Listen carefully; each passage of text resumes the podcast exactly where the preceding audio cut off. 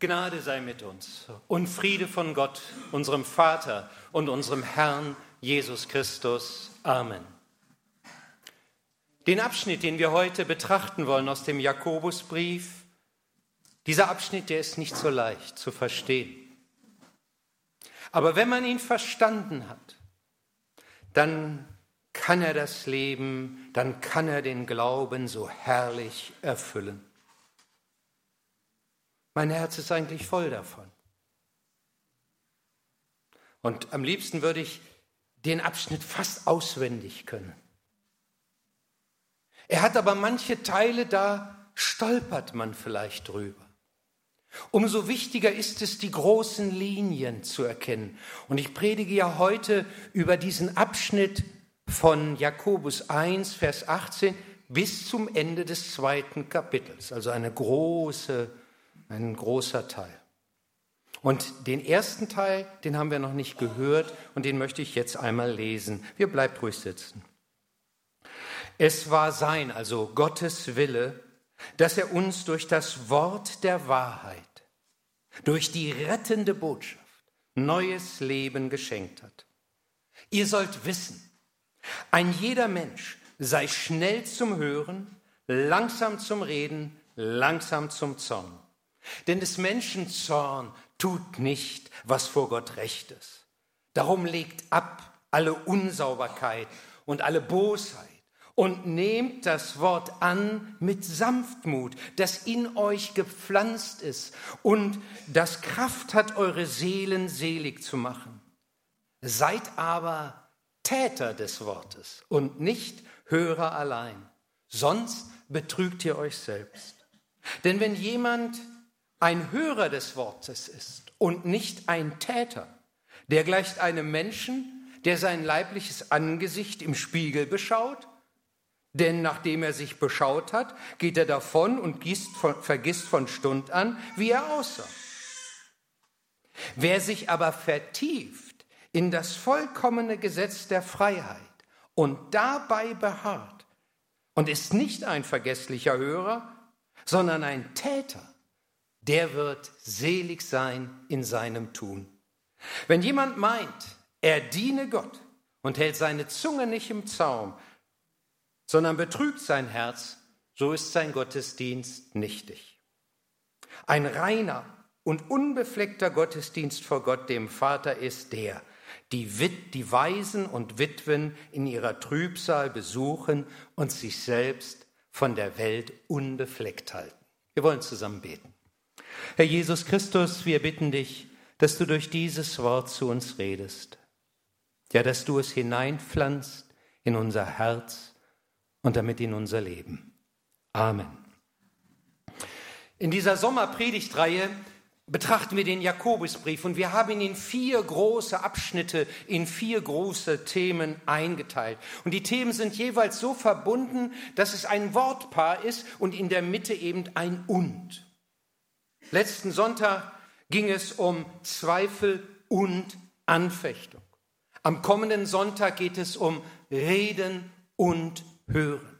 Und danach, am letzten Sonntag dieser Reihe, geht es um Krankheit und Heilung.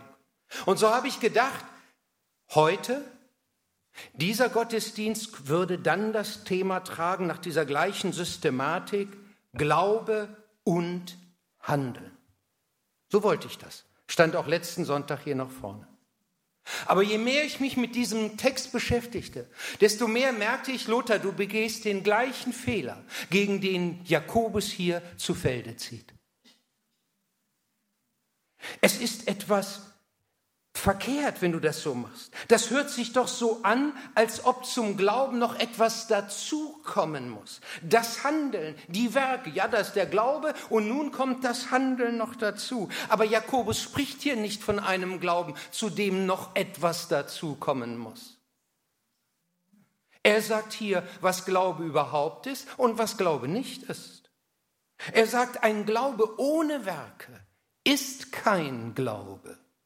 Ein Glaube ohne Werke ist tot in sich selber, heißt es da. Dieser Abschnitt aus Jakobus ist kein Und-Thema. Glaube und. Es geht in diesem Abschnitt um Glauben, Leben. Das ist das Entscheidende. Um die Einheit von Glauben und Leben. Das sind nicht zwei verschiedene Dinge. Die gehören für Jakobus untrennbar zusammen. Wir könnten auch sagen, es geht um authentisches, echtes, wahrhaftiges Christsein. Der Begriff authentisch hängt zusammen mit dem Begriff Autor. Einer, der etwas schafft. Gott ist unser Autor. Er ist der, von dem wir herkommen. Und authentisches Christsein, authentischer Glaube heißt, das auszuleben, wozu wir geschaffen sind, von dem Autor, von dem Schöpfer her gedacht, in echter Übereinstimmung mit uns selbst und mit unserem Ursprung zu leben, der zu sein, der du bist. Wenn wir zum Glauben an Jesus einladen, dann laden wir zum Leben ein. Das geht, da geht es nicht um irgendwelche frommen Zusatzdinge. Mancher, der vielleicht noch davor steht, der denkt, okay, jetzt lebe ich und wenn ich den Glauben annehme, dann muss ich noch das und das und das und das alles tun. Also hier ist mein Leben, da ist dann das, was dazukommt. Und es hört sich an wie ein Pflichtenkatalog, der dann einem noch dem, äh, da äh, in, mit reingelegt wird, was man zu tun hätte, eine To-Do-Liste. Aber das ist nicht so. Ihr Lieben, Glauben und Leben gehören zutiefst zusammen. Und wenn wir Menschen zum Glauben einladen, dann laden wir sie zum Leben ein. Das ist der Kern. Glauben heißt das Leben eigentlich erst entdecken, von seinem Ursprung her, von dem, wie wir geschaffen sind, von unserem Schöpfer her, von dem, der uns kennt, sieht und der nichts anderes als tiefste Sehnsucht in sich trägt, als mit uns dieses Leben zu gestalten und zu erfüllen. Glauben, Leben, darum geht es, nicht um etwas, was noch dazu kommt. Und das drückt Jakobus in dem Vers 18 aus. Es war sein Wille, dass er uns durch das Wort der Wahrheit, durch die rettende Botschaft neues Leben geschenkt hat. So sind wir der Anfang seiner neuen Schöpfung geworden. Jesus ist nicht in diese Welt gekommen, um uns noch ein paar fromme Vorschriften mitzugeben. Nein, er ist in diese Welt gekommen, um uns Leben zu schenken. Wenn wir die Evangelien lesen, dann merken wir, das ist die Botschaft Jesu. Ich bin das Leben. Und wer an mich glaubt, der hat das Leben, das ewige Leben. Und das beginnt nicht erst, wenn wir gestorben sind. Das beginnt in dem Moment, wo Christus uns in unser, wo Christus in unser Leben hineinkommt. Glauben, Leben. Wir sind der Anfang dieser neuen Schöpfung, wenn wir das für uns in Anspruch nehmen. Neues Leben, neue Schöpfung. Das ist die große Überschrift über all dem, was dann Jakobus weiter entfaltet. Und das beginnt zunächst nicht mit Handeln, sondern mit Hören. Ich könnte auch sagen, es beginnt mit einer Erkenntnis. Ich weiß, wer ich bin. Ich weiß, wer ich bin.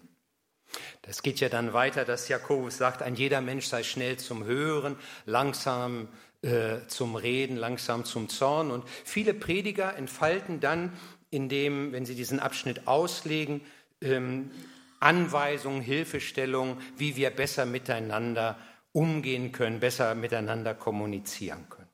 Nun ist das bei Jakobus so, dass er einen anderen Stil hat, als wir den von den Briefen des Apostel Paulus her kennen. Jakobus kann etwas anschneiden, dann liegen lassen und dann einige Verse nochmal vielleicht anschneiden und später ausführlich darstellen. So ist das auch hier mit diesem langsam reden, langsam zum Zorn und eben schnell hören. Er schneidet das hier nur ganz kurz an, aber eigentlich führt er das in Kapitel 3 aus. Und darüber denken wir das nächste Mal nach. Übrigens interessant in einer Welt, die viel von Fake News und anderen Dingen beherrscht wird. Klammer zu. Aber hier in Kapitel 2 geht es nicht um unser Reden miteinander. Hier geht es um das Hören auf den, der ganz entscheidend für unser Leben ist, um das Hören auf Gott selbst. Es war sein Wille, dass er uns durch das Wort der Wahrheit, durch die rettende Botschaft neues Leben geschenkt hat. Ein jeder Mensch sei schnell zum Hören, das meint dann hier, sei bereit, das aufzunehmen, dieses Wort der Wahrheit, dieses Wort, das uns ins Leben hineinführt. Und das führt Jakobus dann ja auch so aus.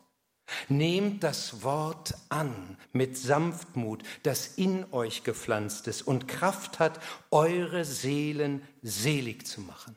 Welches Wort hat Kraft, unsere Seelen selig zu machen? Es ist das Wort, das von Gott selbst kommt. Das, so heißt es hier wörtlich, Gerechtigkeit vor Gott bewirkt. Sein Wort, sein Wort der Wahrheit. Und das wollen wir oder das sollen wir annehmen mit Sanftmut und das heißt ohne inneren Widerstand, sondern offen. Wir könnten auch sagen, in Demut annehmen und uns drunter stellen, sodass es in uns eingepflanzt ist und dass es Frucht bringen kann, dass es Wurzeln zunächst mal schlagen kann. Das ist übrigens ein Ausdruck, der hier nur einmal im ganzen Neuen Testament so vorkommt. So eingepflanzt dass es Kraft hat, unsere Seelen selig zu machen. Ich denke dann, was ist das für ein Unterschied, wenn man die Bibel liest und denkt, naja, das gehört nun irgendwie zum Glauben dazu, oder man liest sie als das Wort, das Gott in uns hineinpflanzen will, uns selig machen will, dessen Kraft wir erfahren, dessen Zusagen wir aufsaugen und dass wir dann auf einmal begreifen, ja, das sind wir. Von ihm wissen wir, wer wir wirklich sind. Wer nun das sagt, das brauche ich alles nicht, sagt Jakobus, der betrügt sich selbst. Ich könnte auch sagen, der macht sich selbst arm. Du machst dich selbst arm, wenn du dieses Wort nicht in dich hineinlässt. Ich meine jetzt auch nicht einfach, ich habe ähm, das äh, aufgenommen, was da steht, also irgendwie gedanklich, sondern als Einpflanzen, als etwas, das in unserem Leben, in unserem Innersten äh, bewegt wird, als etwas, das dann Frucht trägt. Seid aber Täter des Wortes und nicht Hörer allein, sonst betrügt ihr euch selbst. Und das bedeutet eingepflanzt sein und Frucht bringen lassen. Beides gehört zusammen, hören und tun. Das nicht auszuleben, was Gott uns sagt, das wäre so viel wie einen Riesenscheck zu bekommen, aber ihn nie einzulösen. Das macht keiner. Dann ist der Scheck nur Papier, totes Papier. Aber dann, wenn wir es einlösen, seht ihr, wenn wir aus diesem Gottesdienst hinausgehen und das Gehörte vergessen, dann wäre das so, wie wenn man in einen Spiegel schaut, sieht sich kurz, geht weg und hat völlig vergessen, wie man aussieht. So, das ist das, was Jakobus hier sagt. Er sagt aber, vergiss es nicht, wer du in Gottes Augen bist. Wenn du morgen in den Alltag gehst, wenn die Sorgen nach dir greifen, wenn du vor Problemen, vor schwierigen Entscheidungen, was auch immer wo, wo, wovor du auch immer stehen magst, worin du dich immer dann bewegen magst. Vergiss nicht, wer du bist und was Gott in dich hineingepflanzt hat, wie er dich sieht und welche Kraft damit in deinem Leben ist. Eine Kraft, die selig macht. Eine Dynamis steht da ja im Griechischen das Wort. Wenn wir das Gehörte nicht anwenden, dann betrügen wir uns selbst um die Frucht. Dann beschneiden wir uns selbst. Dann sind wir wie jemand, der vergessen hat, wer er ist. Und wer sind wir? In Kapitel 2 wird gesagt, dass wir den Bedürftigen, den Armen wertschätzen und lieben sollen. Und das wird damit begründet, dass Gott durch und durch Liebe ist, durch und durch barmherzig ist. Und dann heißt es hier, hat Gott nicht gerade die erwählt, die in den Augen dieser Welt arm sind. Sie sollen im Glauben reich werden und einen Platz in Gottes Reich haben. Das ist die Begründung, warum wir besonders uns dieser Gruppe, die vielleicht hinten ansteht, die nicht so beachtet wird, die schwach vielleicht ist, uns zuwenden. Denn Gottes Liebe gilt besonders ihnen, den Armen, aber auch ebenso uns. Warum? Weil Gott durch und durch Liebe ist. Das ist nicht eine zusätzliche Eigenschaft, die er auch noch hat. Er, das, er ist es durch und durch. Ja, er ist die Liebe selbst.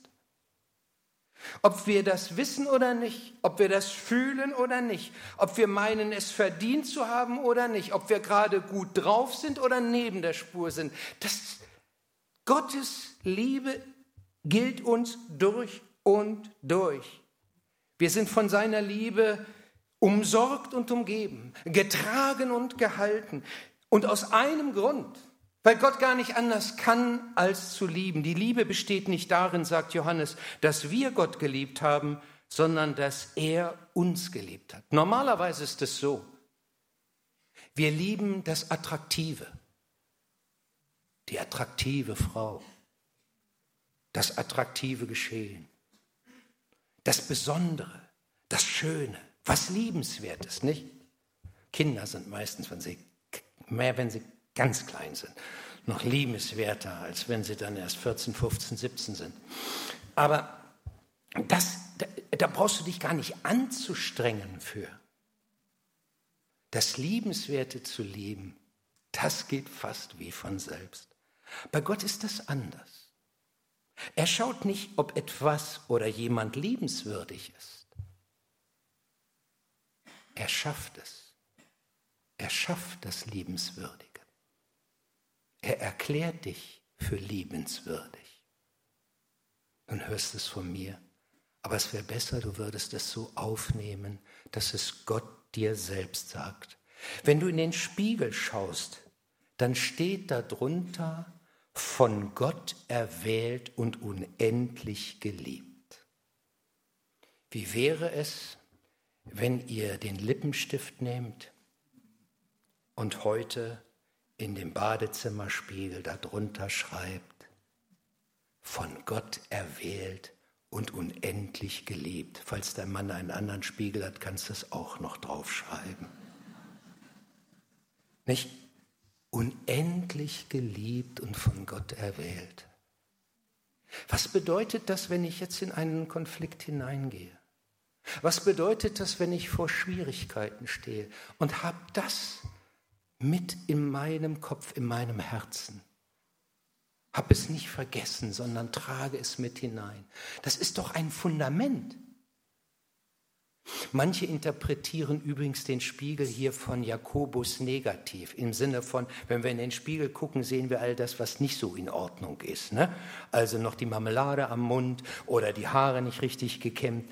Ich glaube, hier geht es um was anderes. Das haben wir auch oft genug. Und die Bibel kann auch ein Spiegel sein des Mangels, den wir haben. Genau. Aber ich glaube, hier geht es darum, dass uns Gott eigentlich zeigt, wie er uns sieht. Und das kommt in einem Wort danach zum Ausdruck. Das ist ein herrliches Wort. Herrliches Wort. Da heißt es nämlich, wer sich aber vertieft in das vollkommene Gesetz der Freiheit und darin beharrt das gefällt mir. Die Bibel als das vollkommene Gesetz der Freiheit. Das ist doch, das heißt, wir sind zum Leben befreit. Das, was wir da aus der Bibel herausnehmen, das ist nicht etwas, was uns das Leben mühevoll macht. Ach, jetzt müssen wir das und das und das. Sondern wir sind befreit zum Leben. Das ist ein Unterschied, ob ich sage, ich muss noch beten oder ich darf beten. Und das, das wird alles, kommt hier alles zum Ausdruck.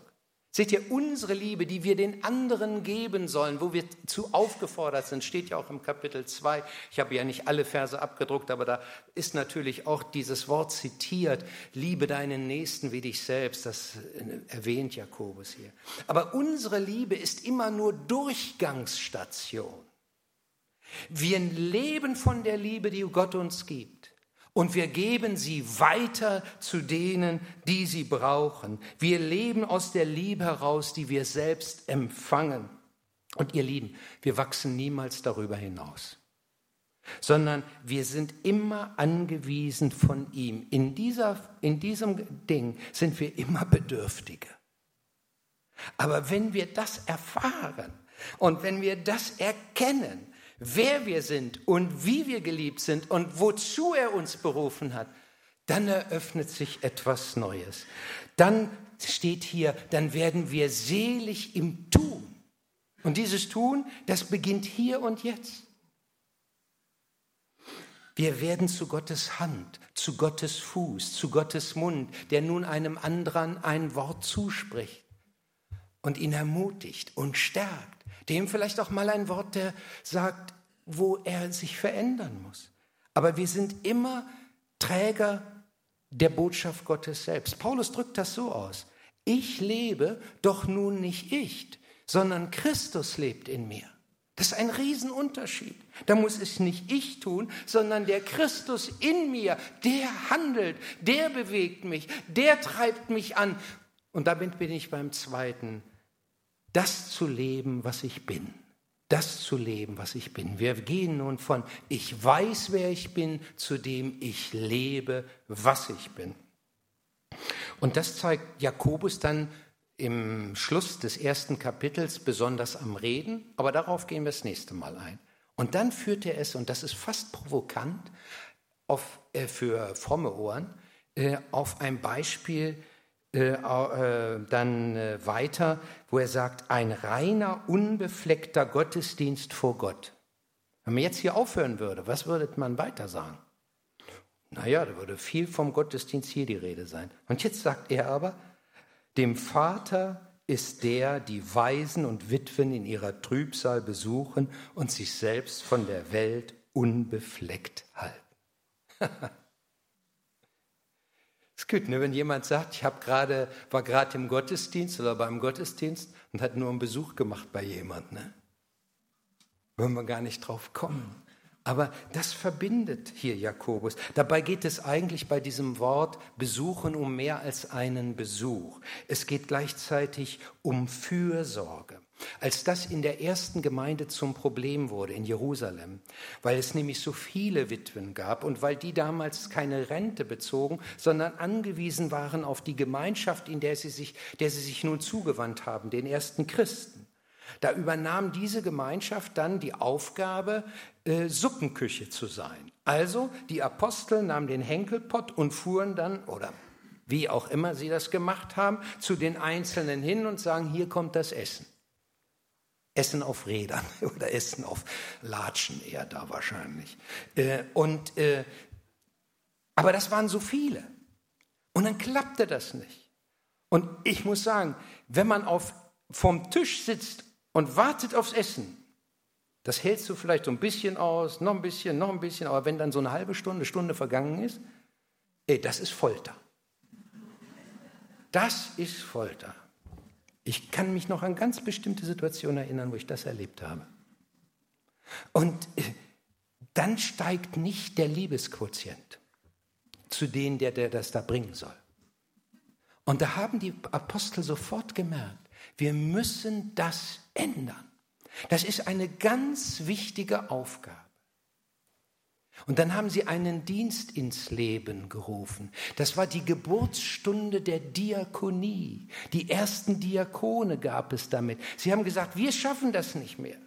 Aber wir müssen dafür sorgen, dass es geschieht. Also nicht der Pastor, der Apostel muss alles machen. Das ist ein falsches Amtsverständnis von den Kirchen, wo der Besuch eines Pastors scheinbar wertvoller ist als der eines Gemeindegliedes. Ich hoffe, ihr habt so eine schräge Sicht nicht. Es geht doch um praktizierte Nächstenliebe. Es geht darum, dass wir einander uns zuwenden in Liebe.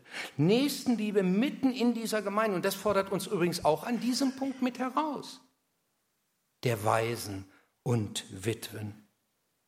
Und das dekliniert dann gleich Jakobus auch noch an anderer Stelle durch und fragt, wie wäre es, wenn eine sehr angesehene, wohlhabende Person in eure Gemeinde kommt und wie ist es, wenn ein Bettler vor der Tür steht?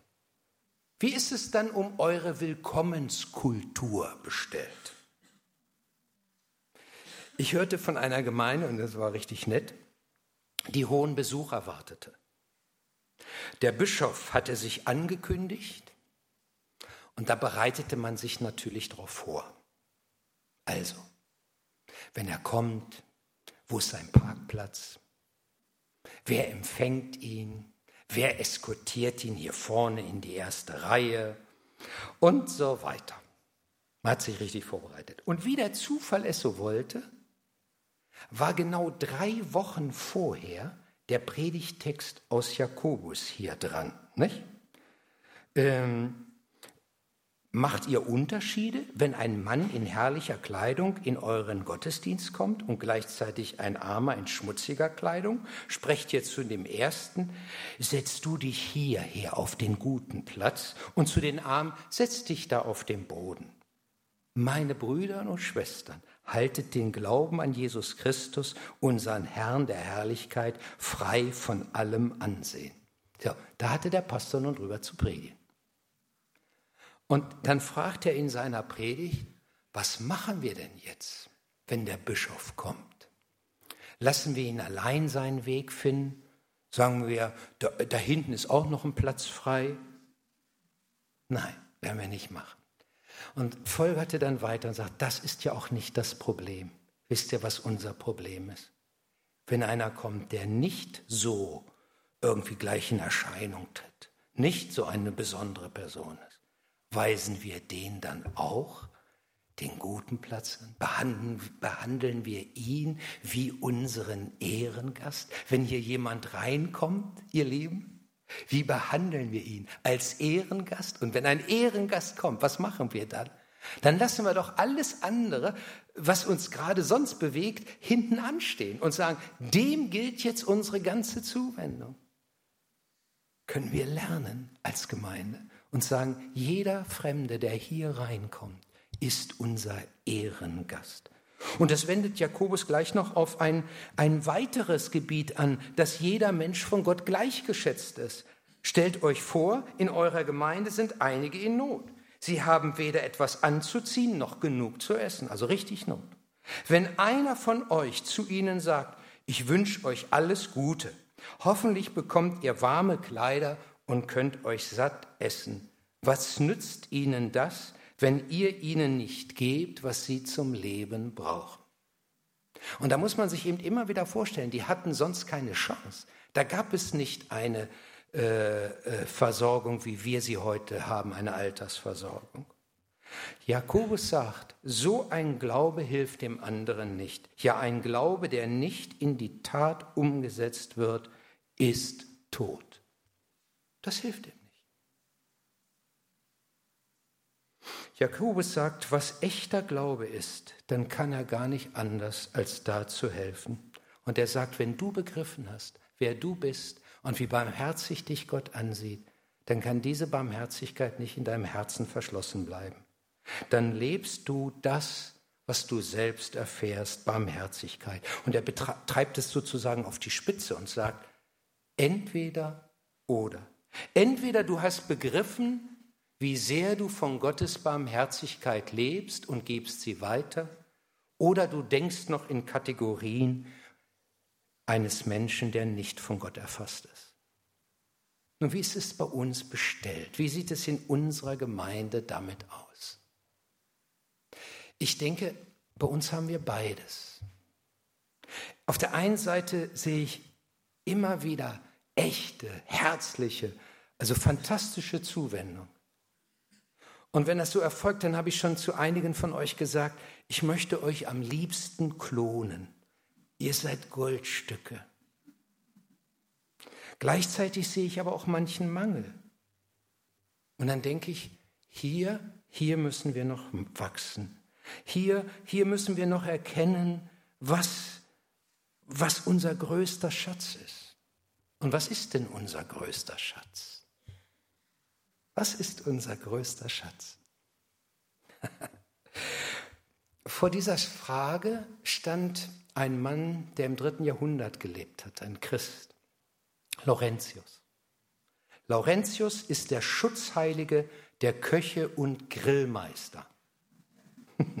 Ich merke an eurem Lachen, es geht euch wie mir. Ich wusste das auch nicht und wir als Evangelische haben mit Schutzheiligen auch nicht ganz so viel am Hut. Aber Laurentius wird auf seinen Darstellungen immer mit einem großen Grill dargestellt. Und wir werden gleich sehen, warum. Er lebte in Rom, war Christ und war Diakon der römischen Gemeinde und hatte dafür zu sorgen, dass immer wieder auch genug an Geld, an Dingen da ist. Er war der Schatzmeister der römischen Christen. Und die wurden damals, zu seiner Zeit, ganz stark, sehr hart von dem römischen Kaiser Valerian verfolgt. Der hatte gerade den Gemeindevorsteher, es war also Papst Sixtus II., enthaupten lassen. Und dann schickte er dem Laurentius, der auch bekannt war, eine Botschaft und sagte, er solle das ganze Vermögen der christlichen Gemeinde ihm, dem Kaiser, aushängen. Innerhalb von, aushändigen, Entschuldigung, innerhalb von drei Tagen. Was hat Laurentius getan? Es heißt, er habe die Armen, Kranken, Lahmen, Witwen und Waisen aus seiner Gemeinde zusammengeholt und sie in einem langen Zug zum kaiserlichen Palast geführt. Und dann habe er dem Kaiser diese Schar der Allerärmsten präsentiert mit den Worten, das ist der Reichtum der Kirche. Das ist unser wahrer Schatz. Es war, es war nicht nur stark in dem, was er da sagte, das war auch sehr mutig. Denn er wurde dann gegrillt. Er hat es nicht überlebt. Das hat sich Valerian nicht gefallen lassen, vor aller Öffentlichkeit so blamiert zu werden. Warum er jetzt dann der Schutzheilige der Grillmeister wird, das weiß ich nicht. Aber das, was ich weiß, ist, dieser Mann hatte, den, hatte einen richtigen Blick auf das, was wirklich wertvoll ist. Was ist eigentlich unser Schatz? Im Grunde sind es ja nicht mal die Armen und Schwachen. Im Grunde ist es die Liebe Christi und die zeigt sich besonders ihnen gegenüber. Das ist doch der wahre Schatz. Und den, den dürfen wir weitergeben, den dürfen wir ausleben. Lebt, was ihr seid, was ihr durch den Glauben empfangen habt. Und das nennt dann Jakobus Werke des Glaubens.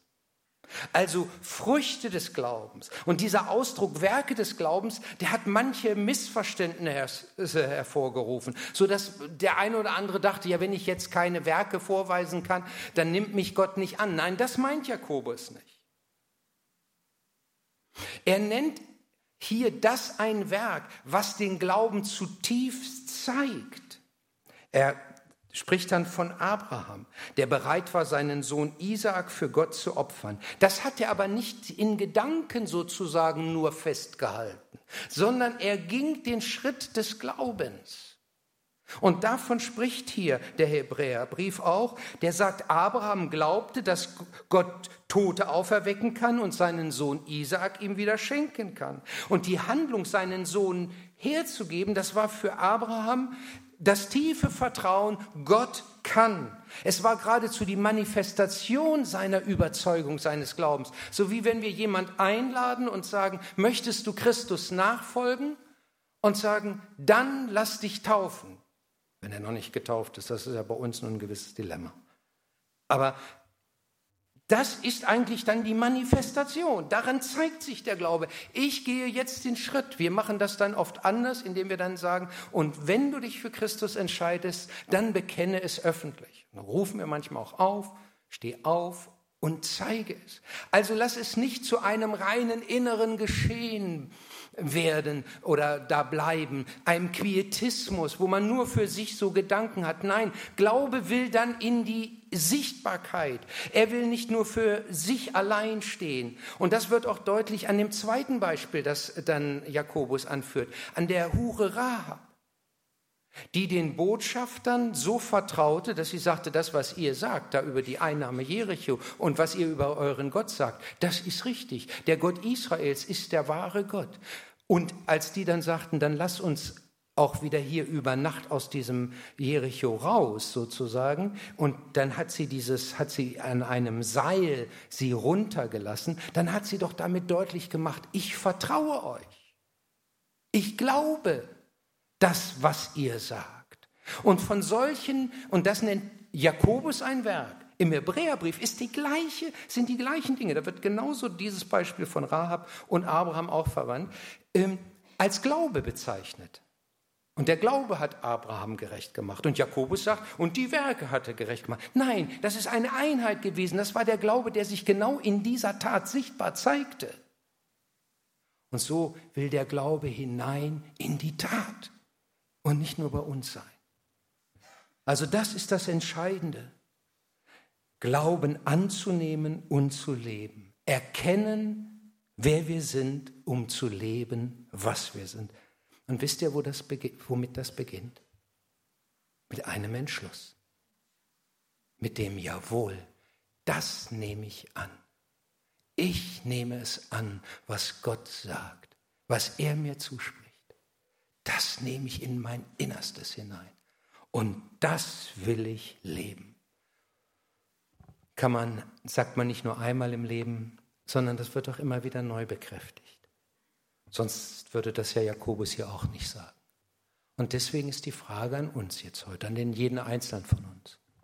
Wie ist es damit bestellt? Was ist dein Entschluss? Was machst du in deinem Herzen fest und sagst, das soll, das will ich ausleben, das soll in meinem Leben geschehen? Darin zeigt sich dieses große Geschenk des Glaubens. Und dann wird das nicht zu einer Last, sondern das ist das Geschenk, dass wir das tun dürfen, was Gott sagt. Das ist herrlich. Ich bete noch. Herr Jesus Christus, du willst uns beschenken. Du willst uns Leben geben. Und wir denken manchmal Vorschriften. Dabei ist das, was du uns sagst, Leben und Seligkeit. Ich danke dir dafür. Und ich bitte dich, dass du es einem jeden von uns hier ins Herz pflanzt und dass wir davon leben und dass dieser, dieser Glaube, dieses Wort der Wahrheit von dir Frucht trägt und unser Leben einfach so reich und erfüllt sein lässt. Amen.